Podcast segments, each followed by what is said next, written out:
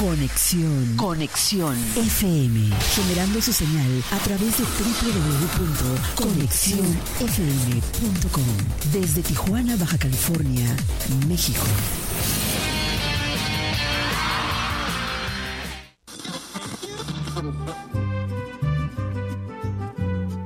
Nuestro siguiente programa es un espacio patrocinado. Los comentarios, información y dinámicas son solo responsabilidad de quien lo conduce. Conexión FM Radio, sede el espacio.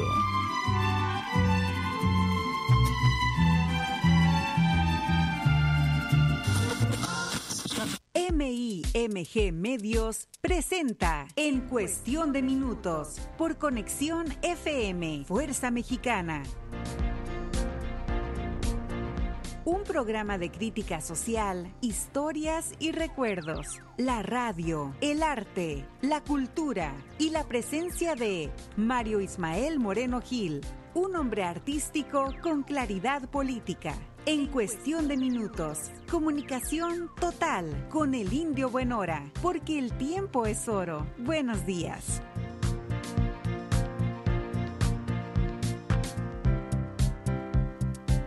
Paisanos y paisanitas, primero México, compatriotas.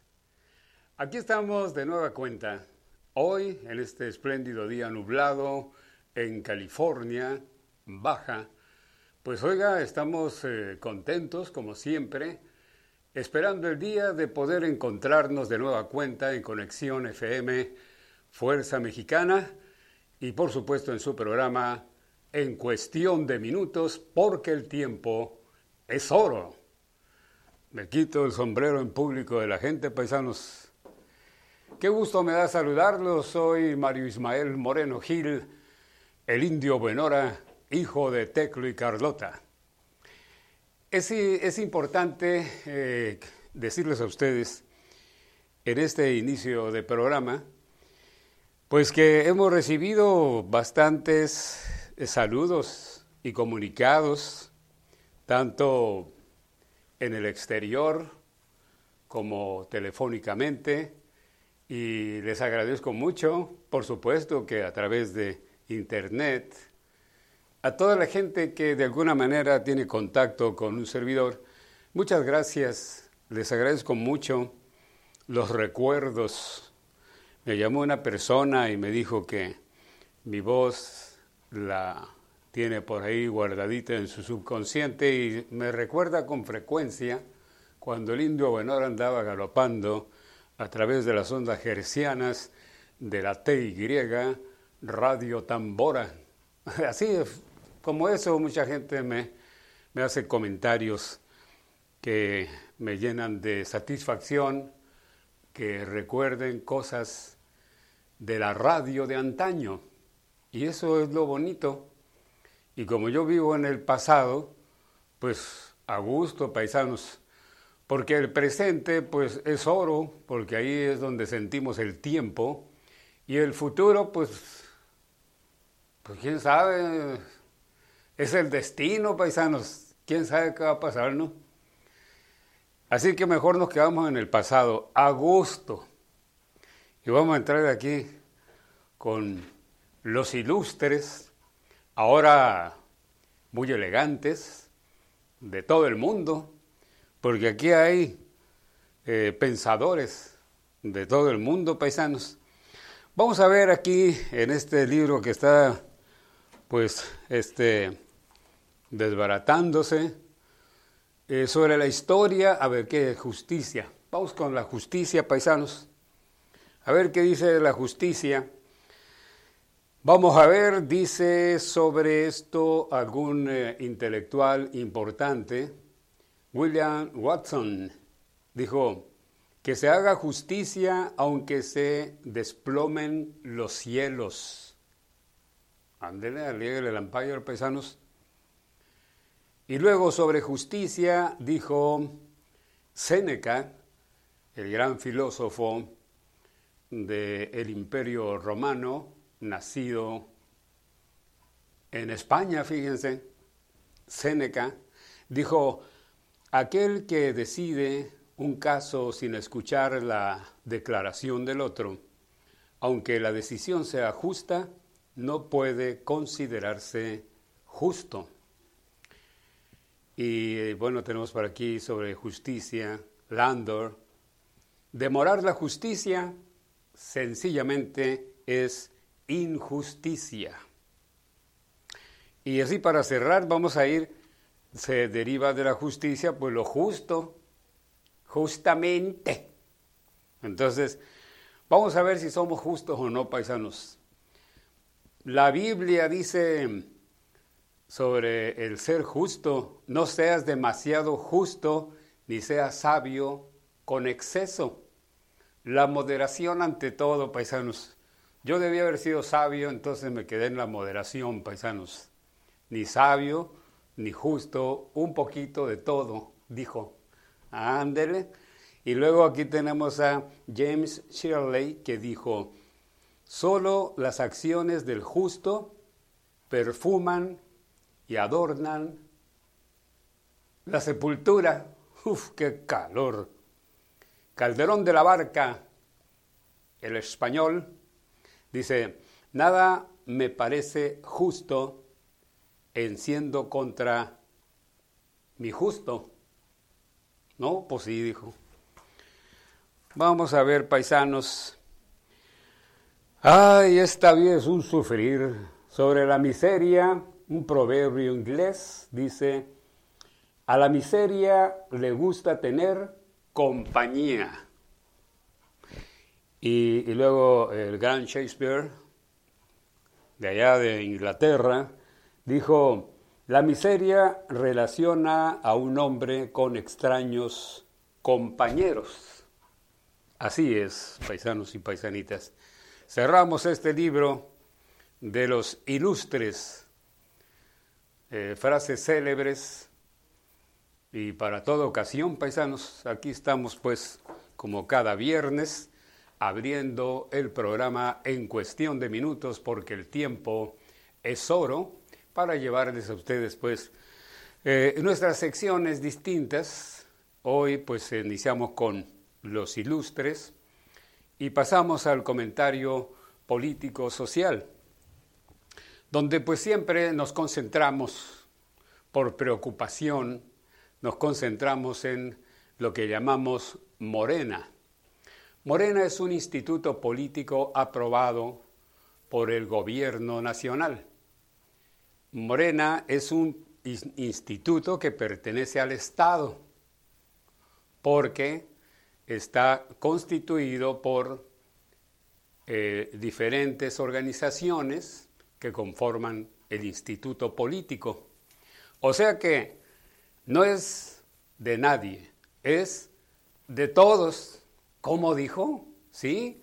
Porque no es de, un particular el, el partido como suele suceder. En México tenemos partidos familiares, fíjense, por ejemplo, el Partido del Trabajo, por ejemplo, el partido, este, ¿cómo se llaman estos? Del de Veracruz. Eh, bueno, ahorita les voy a dar una lista, bueno, ahorita no, después, de, de los partidos que tienen dueño. Fíjense nomás, tienen dueño algunos partidos en México. Y Morena, que debió hacer la diferencia, pues tenemos un problemón ahí con Mario, que se cree el dueño ahí de, de Morena y va a querer formar su séquito, pero pues no puede ser eso, ¿verdad? Es imposible porque los fundamentos de Morena, si se aplicaran al 100%, pues no lo permitirían. Sin embargo, pues tenemos que estar de acuerdo en que la democracia tiene siglos y todavía no se construye plenamente en muchos países como es México. Vamos a hacer una breve pausa, regresamos con ustedes a, en cuestión de minutos porque el tiempo es oro.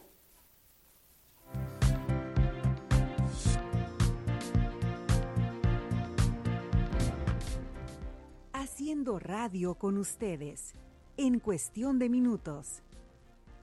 Un, dos, tres. Conexión FM. Fuerza Mexicana.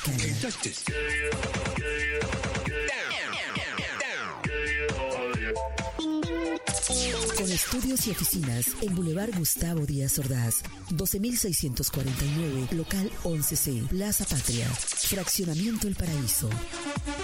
Tijuana, Baja California, México, México, México, México.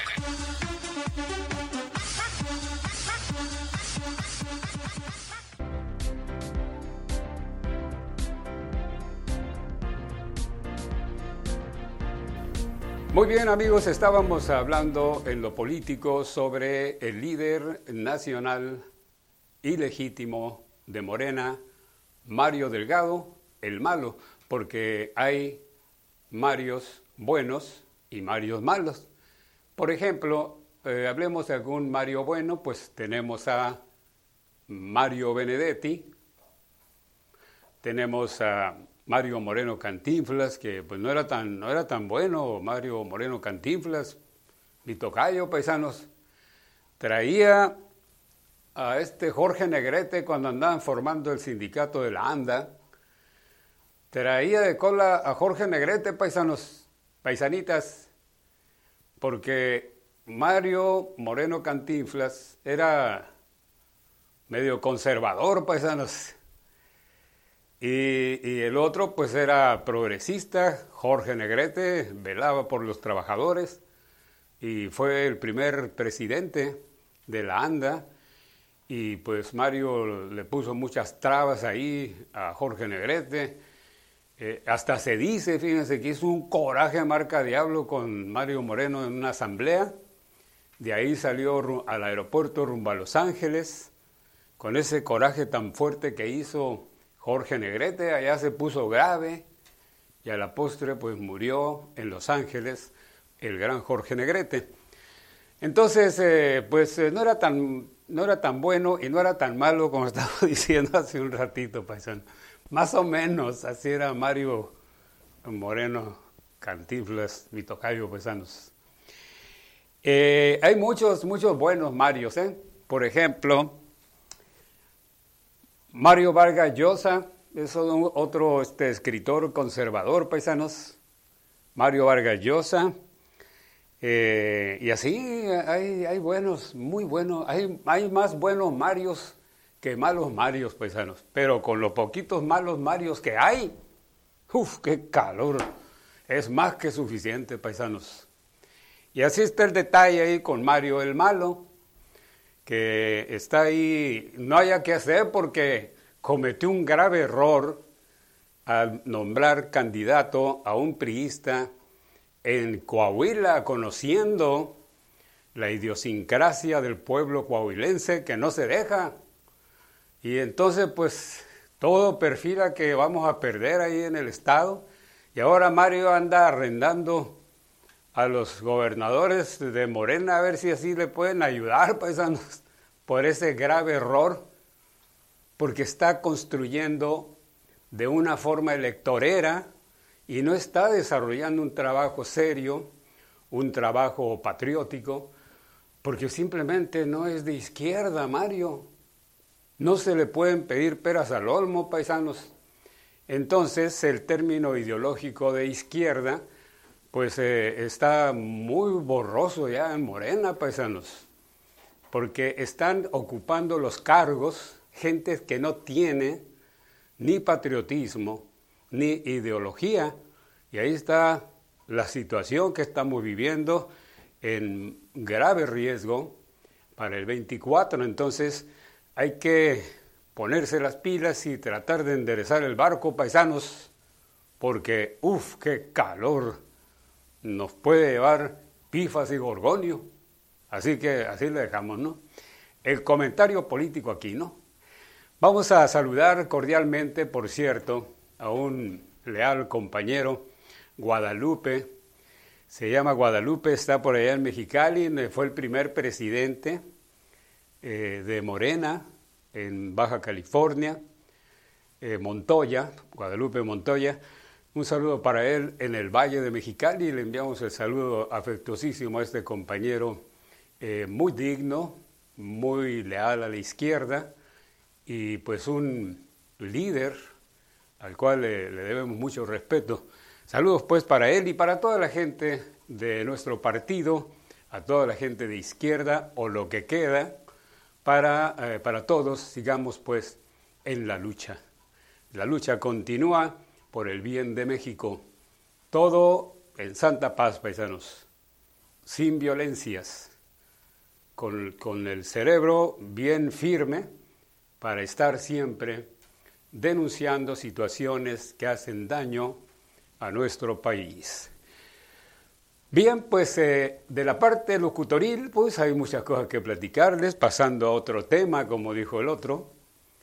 Vamos a platicarles un poquito de la radio y de mis experiencias. Eh, transité por casi todas las estaciones de radio de Tijuana, paisanos, fue un locutor muy inquieto. Eh, siempre traté de aprender lo que es radio y la mejor manera de aprender es practicarlo.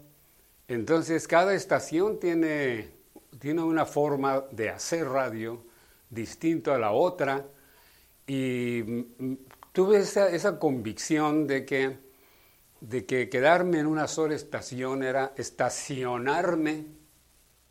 Y dije yo, pues, pues no, pues eh, yo soy de a caballo. Entonces, pues brincaba galopando duro a la, siguiente radio. Y así me fui, de radio en radio, aprendiendo el conocimiento de gente sabia, de locutores de carrera, eh, como lo fue José Luis Rivas Marentes, la señora Barba de Díaz, Marta, don Víctor, gente que supo hacer radio como Mario Enrique. Ah, está otro bueno, paisanos. Mario Enrique Mayans, eh, dueño de Cadena Baja California, eh, también un excelente radiodifusor. Y de los locutores, pues profesionales extraordinarios, de los cuales aprendí en cada estación los diferentes sistemas de radio y eso me ayudó a superarme e ir progresando en esta profesión tan hermosa como es la radiodifusión. La radio y la televisión que están íntimamente ligados. De esta manera estuve tanto en radio como en televisión, más en radio, en Baja California y en Sonora. Así que eso me llevó a construir cosas bonitas basadas en la creatividad. Es, muy importante, la mayoría de los locutores que tienen vocación, talento, todos tienen sentido artístico, pero muy pocos de ellos, lamentablemente, no practican o no echan a andar esa creatividad. Eh, la vocación de, de locutor va implícita en el arte y, desde luego, el talento, la vocación.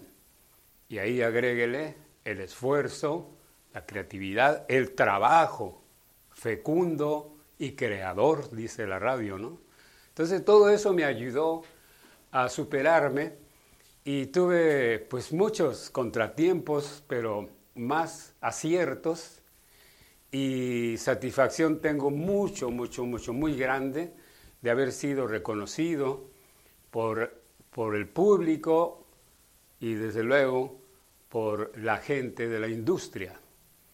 Por el sindicato mismo, con muchos problemas, por cierto, porque son sindicatos, eh, pues, donde hay muchas cosas raras que no quiero platicarles, pero con todo y eso agradezco al sindicato STIRT, que me dio 19 años de oportunidad para poder seguir adelante con esto de la radio. Eh, les agradezco a todos ellos pero sí critico las malas administraciones en los sindicatos. En fin, paisanos, eso puedo platicarles sobre la radio y la televisión el día de hoy, de acuerdo a mi ojo mi ojo claro de que pues es lo que yo viví. Por lo pronto, pues muchas gracias a la gente que nos escucha en los diferentes estados del país, en todo México y en todo el mundo. Este es su programa en cuestión de minutos, porque el tiempo es oro. Así que vamos a ir en un momento a la siguiente parte de este subprograma y traemos para la parte poética, pues casi nadie, paisanos, a Neruda, el gran Neruda que estuvo en Cananea, Sonora. Fíjense que hay esa anécdota sobre el corrido de Joaquín Murrieta. Cuando él fue a Sonora precisamente, escuchó el corrido de Joaquín Murrieta.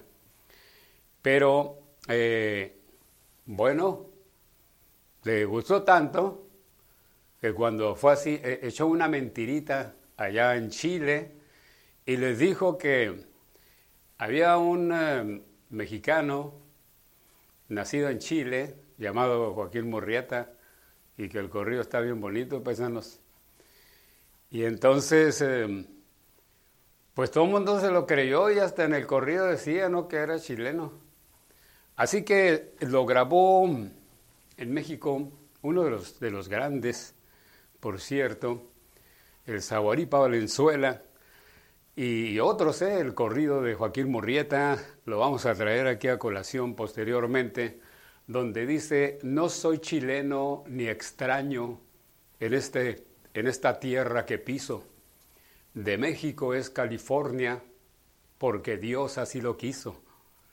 Así que ya lo dice el corrido, no soy chileno ni extraño. Nomás porque Neruda fui y dijo eso allá.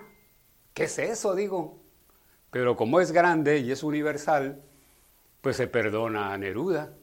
Y aquí traigo, miren, los poemas hermosos de Pablo Neruda, 20 poemas de amor y una canción desesperada. Aquí vamos a darles a conocer esos bonitos poemas. Bueno, pues eh, paisanos, no dejo de saludar a todos mis, mis compatriotas de Cananea, Hermosillo y Tijuana, mis tres corazones. Eh, les platicaba de eh, la orquesta Coros Buenavista del Cobre, sensacional grupo de niños y niñas, por lo menos unos 60 niños y niñas tocando música clásica, sinfónica, y popular. Eh, lo vimos en Cananea y Tamasura se llama, era el parque que ya les platicaba, bellísimo, donde vimos la luna llena, una noche en el bosque y con música clásica en Cananea, Sonora. Vamos a unos mensajes, paisanos. Regresamos aquí. No se vayan, vamos a partir una bellota. ¿Entienden?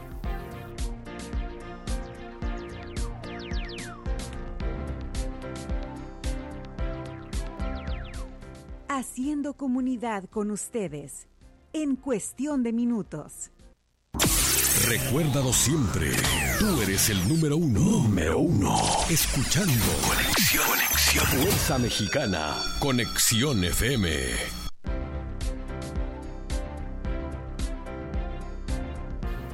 Bien, paisanos, paisanitas, aquí estamos platicando cositas de Shinkaris a todos ustedes. Cuando los años pasaron en la radio, también me pasaron algunos años en la parte de la cultura, dando clases de arte, de sobre todo artes plásticas, en la Casa de la Cultura de Tijuana. Soy fundador de la Casa de la Cultura de Tijuana. Trabajé por lo menos ocho años como maestro de artes plásticas y por supuesto que fui el primer maestro de artes plásticas de la Casa de la Cultura de Tijuana que está en un hermosísimo mm, y bello edificio histórico para la ciudad de Tijuana, que fue mm, construido en 1928.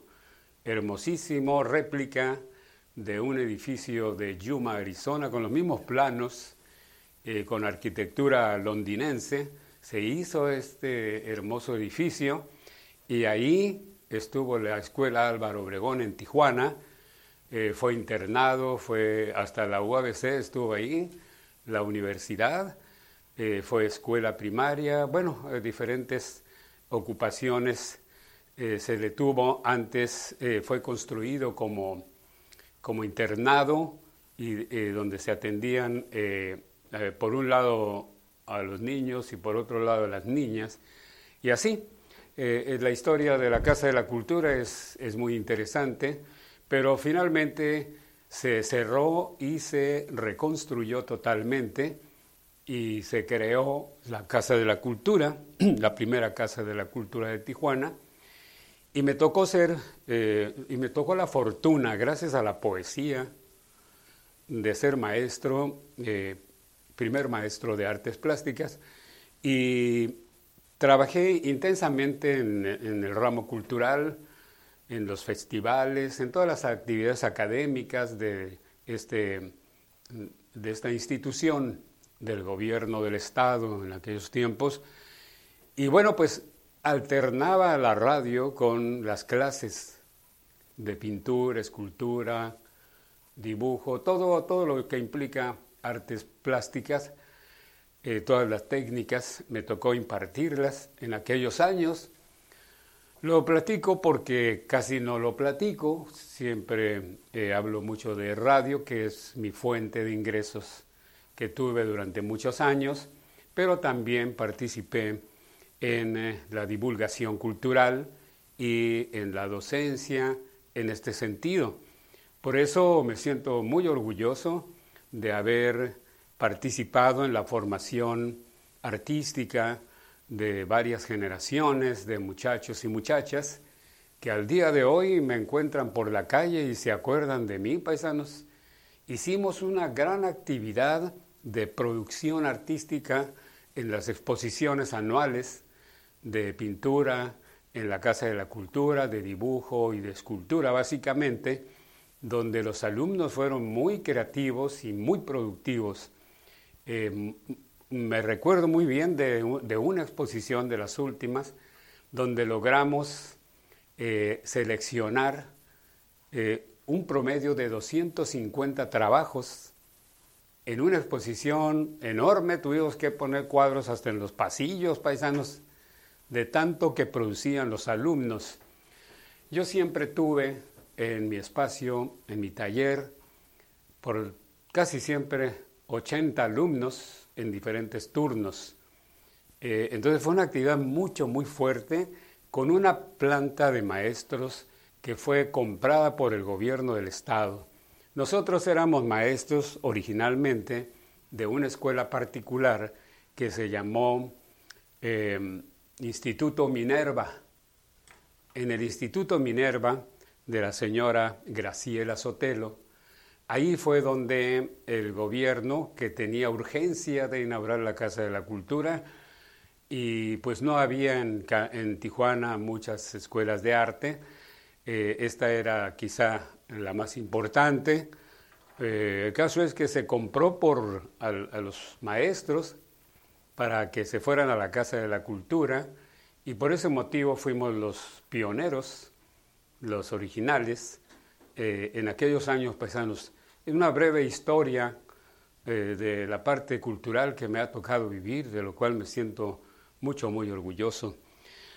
Y gracias a la poesía yo logré ser maestro de artes plásticas porque tenía un programa en Radio Moderna FM, Estéreo 92. Ahí el programa se llamaba, que fue de José Luis Rivas Marentes, el dueño de la estación, que hizo ese programa, después no le gustó como él declamaba y me pidió a mí que, que yo continuara con ese programa que se titulaba Buque de Orquídeas. Así se llamó ese, programa. Buque de Orquídeas. Y pues eh, ahí la señora Sotelo, que era poetisa o poeta, me llevó sus poemas para grabárselos y de ahí surgió que se enteró de que yo era pintor y necesitaba un pintor en su escuela y por eso me llevó a dar clases a su escuela y la fortuna me llegó cuando nos llevaron a la Casa de la Cultura, paisanos. Fíjense, esa es más o menos la historia. Gracias a la poesía y a Pablo Neruda, que aquí está, vamos a a ir al poema clásico, el poema que más se ha grabado en el mundo y del libro que más se ha editado en el mundo, se ha producido en todo el mundo, en cuestión de poesía, estos 20 poemas de amor y una canción desesperada. Cuando él hizo estos poemas, Pablo Neruda tenía 19 años. Fíjense nomás lo que hizo a los 19 años este genio de la poesía, Pablo Neruda. Eh, déjeme decirle, paisano, tenemos buen tiempo. Algo de él le vamos a platicar un poquito. Dice, desde que en el año de 1924 Neruda publicó su libro Veinte poemas de amor y una canción desesperada, se convirtió en el poeta más leído y celebrado de Latinoamérica. No fue precisamente por una casualidad.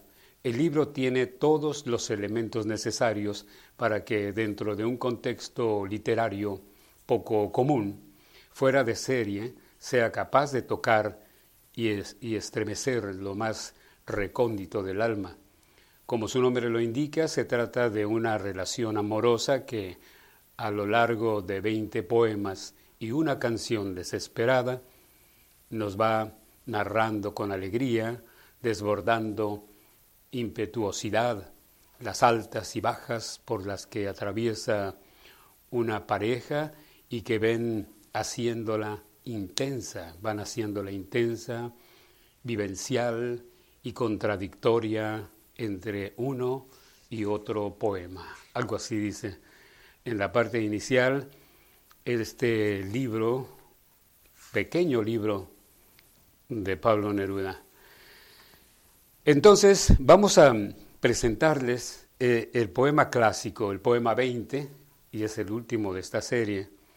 El poema 20, este es el poema que más se ha declamado en todo el mundo, paisanos, este poema.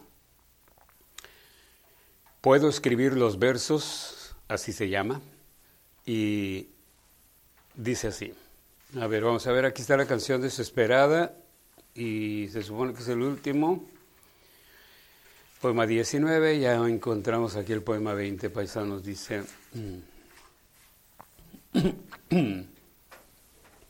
Ahora no traje mi tacita de peltre. Qué dolor siento en el alma. Unas ganas inmensas de llorar. ¿Dónde quedó mi tacita de pelte?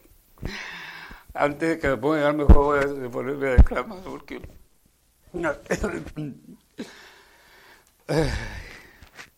Esta vida es un sufrir. Mi tacita de pelte. Puedo escribir los versos más tristes esta noche. Escribir, por ejemplo, la noche está estrellada y tiritan azules los astros a lo lejos.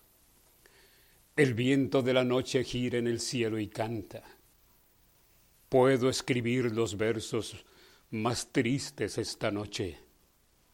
Yo la quise, a veces ella también me quiso. En las noches como esta, la tuve entre mis brazos, la besé tantas veces bajo el cielo infinito. Ella me quiso, a veces yo también la quería. ¿Cómo no haber amado sus grandes ojos fijos? Puedo escribir los versos más tristes esta noche. Pensar que no la tengo, sentir que la he perdido, oír la noche inmensa, más inmensa sin ella, y el verso cae al alba como el pasto al rocío. ¿Qué importa que mi amor no pudiera guardarla? La noche está estrellada y ella no está conmigo. Eso es todo. A lo lejos alguien canta, a lo lejos. Mi alma no se contenta con haberla perdido. Como para acercarla, mi mirada la busca, mi corazón la busca y ella no está conmigo. La misma noche que hace blanquear los mismos árboles, Nosotros, los de entonces, ya no somos los mismos. Ya no la quiero, es cierto, pero cuánto la quise. Mi voz buscaba el viento para tocar su oído, de otro, será de otro, como antes de mis besos. Su voz, su cuerpo claro, sus ojos infinitos. Ya no la quiero, es cierto, pero cuánto la quise. Es tan largo el amor y es tan corto el olvido, porque en noches como esta la tuve entre mis brazos. Mi alma no se contenta con haberla perdido, aunque este sea el último dolor que ella me causa y estos sean los últimos versos que yo le escribo. Hermoso poema, bellísimo, gran poema, paisanos. Estaban tocando, yo creo que era el murciélago. ¿Qué querría? ¿Vino a cobrarme? No, no, si me debe. Bueno, vamos a ver qué pasa con el murciélago. Eh, paisanos, vamos al siguiente poema con el permiso de todos ustedes. Respetable concurrencia. Eh, esta canción eh, que el, ah, ahorita, ahorita, ahorita les digo, vamos, vamos unos mensajes aquí, sonó la campana, paisanos, y regresamos en un momento, aquí este momento poético.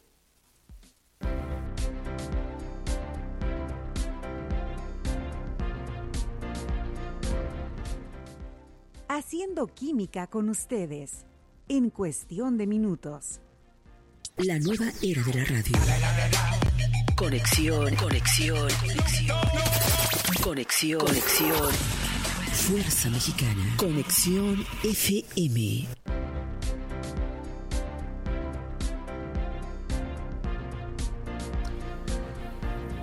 Bien, bien, bien, paisanos. Bien, bien. Vamos a, vamos a continuar aquí. Estábamos con los poemas de Pablo Neruda, paisanos.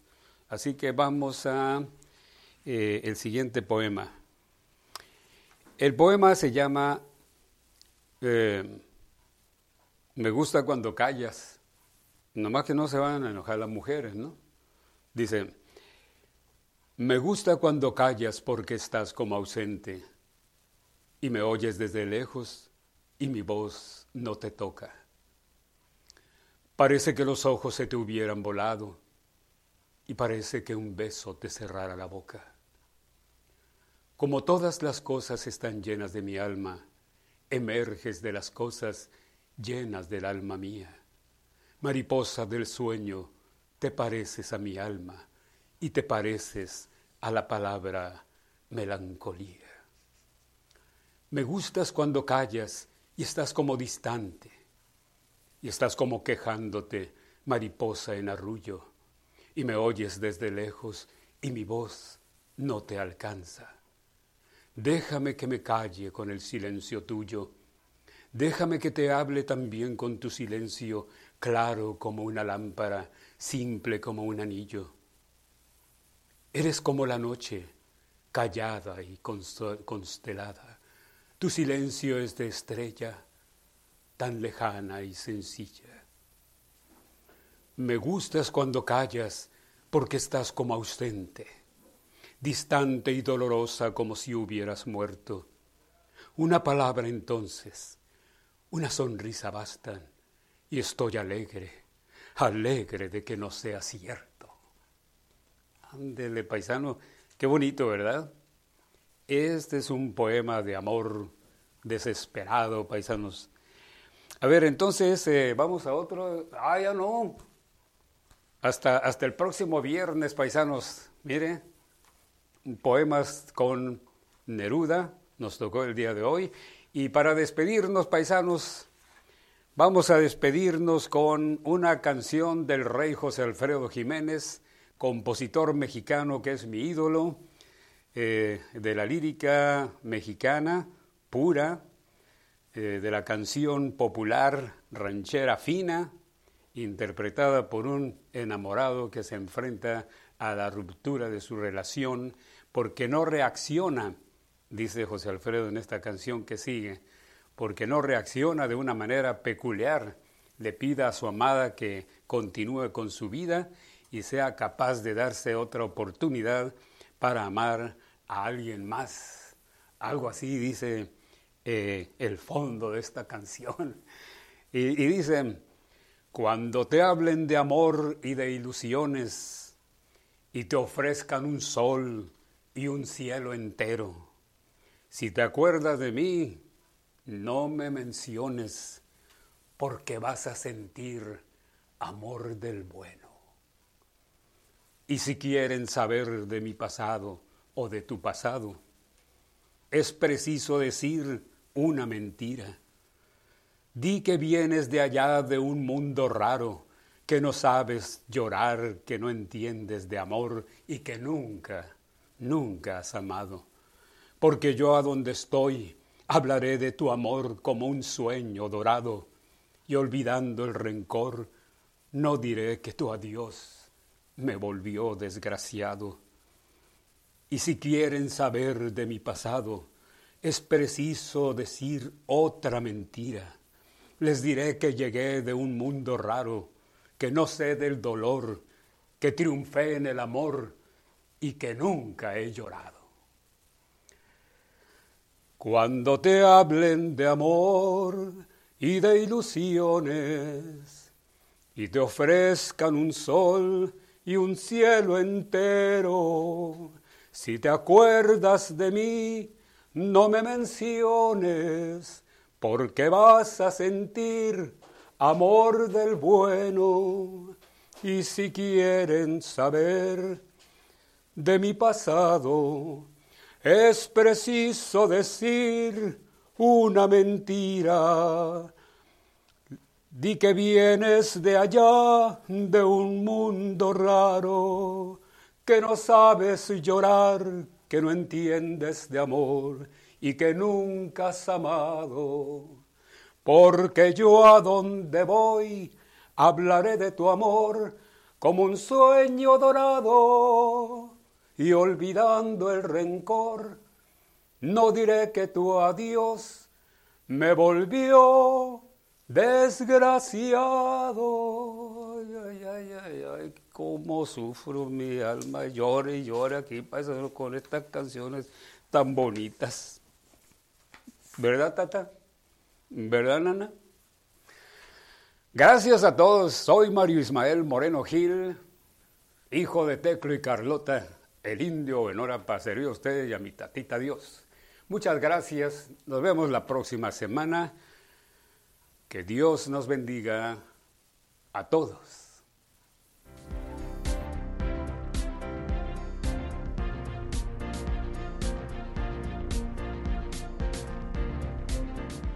No dejes de escuchar todos los viernes a Mario Ismael Moreno Gil en Conexión FM a las 10 de la mañana, informando y contando sus historias políticas, artísticas y culturales. Además, su pasión, la radio, platicando con la gente. Ayúdalo a tejer los minutos este viernes a las 10 de la mañana en su programa en cuestión de minutos, aquí en Conexión FM. Un, dos, tres. Conexión FM. Fuerza Mexicana.